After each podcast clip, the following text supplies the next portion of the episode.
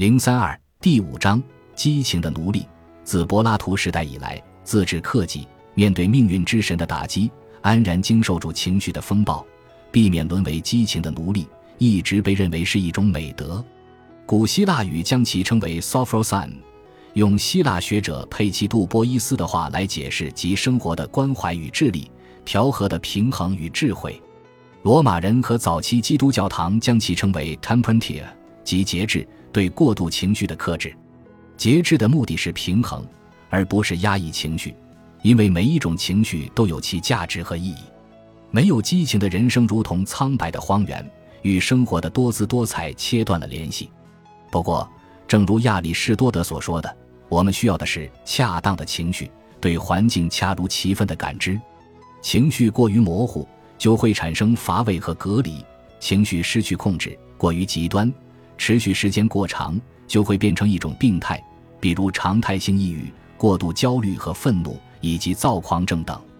事实上，控制我们的困扰情绪是保持情绪健康的关键。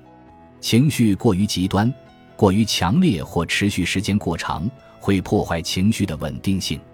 当然，并不是说我们只应该感受一种情绪，随时随刻保持快乐，就像二十世纪七十年代在美国盛行一时的笑脸徽章一样平淡乏味。苦难对创造性和精神生活有很多积极的意义。苦难可以安抚灵魂，情绪无论低潮还是高潮，都给人生增添了趣味。不过，高低起伏需要保持平衡。在心灵的方程式中，积极情绪和消极情绪的比例决定了人的幸福感。至少有一项关于情绪的研究得出了这个结论。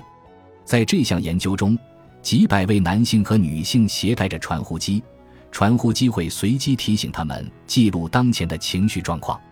并不是说人们需要避免不快的情绪以保持愉快，而是如果狂风骤雨般的情绪不受控制，就会扰乱所有愉快的情绪。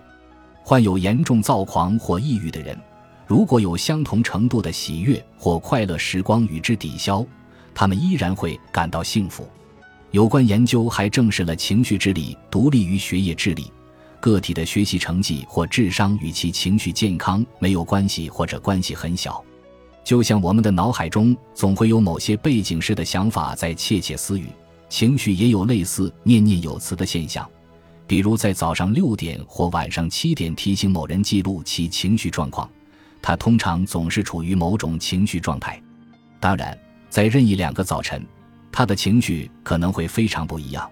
不过，假如以几周或几个月为周期来考察人的情绪，往往可以反映受测者总体的幸福感。对于大部分人来说，极端强烈的情绪相对比较罕见。大部分人的情绪状态都处于灰色的中间地带，情绪过山车只是产生了轻微的摇晃。不过，管理情绪类似于全天候的工作，我们的很多活动，尤其是闲暇时的活动，都是在尝试管理情绪。我们选择的各种活动或消遣，比如看小说或看电视，都是让自身情绪放松的方法。舒缓情绪的艺术是基本的生活技能。约翰·波尔比和 D.W. 温尼科特等精神分析派学者认为，它是最重要的心理分析工具之一。有关理论认为，情绪健康的婴儿将学会按照照料者安慰他们的方式来舒缓自己的情绪，这样他们的情绪脑就不容易出现大的波动。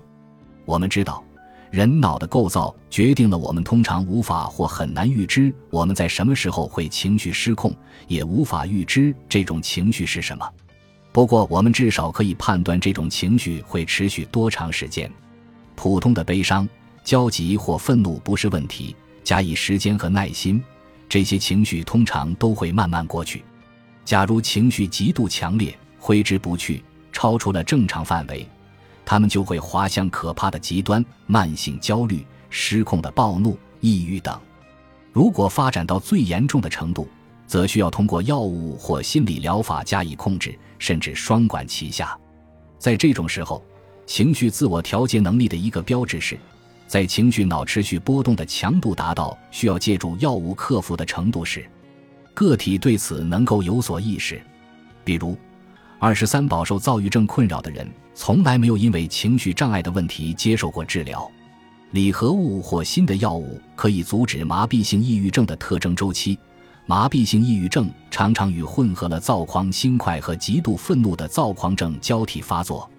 躁郁症的一个问题是，当患者处于躁狂状态时，他们常常会过于自信，认为自己不需要任何形式的帮助，完全不顾后果的严重性。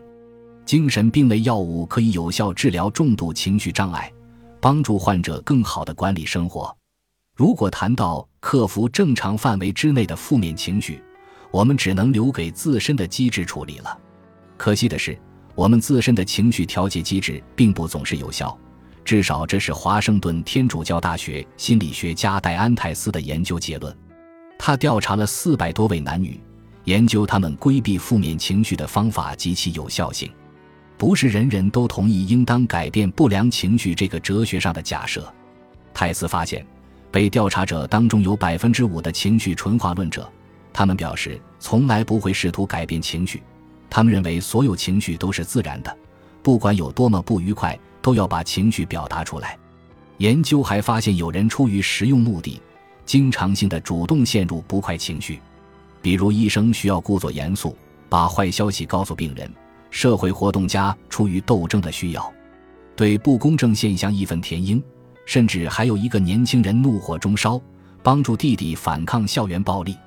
有些人对情绪调节表现出积极的实用主义态度，比如收账员为了恐吓欠债人故意装腔作势。